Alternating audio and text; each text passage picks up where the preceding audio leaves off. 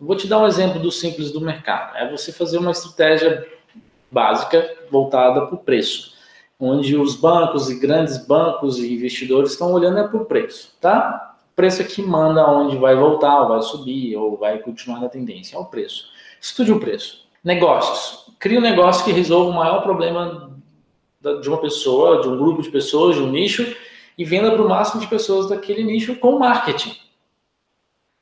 Eu conheço, e você deve conhecer, talvez você seja assim, tem uma empresa, tem um negócio, mas não investe em marketing. Não sabe vender a coisa. E quer ficar milionário. Tem muitas, muitas formas de aprender uma mesma coisa.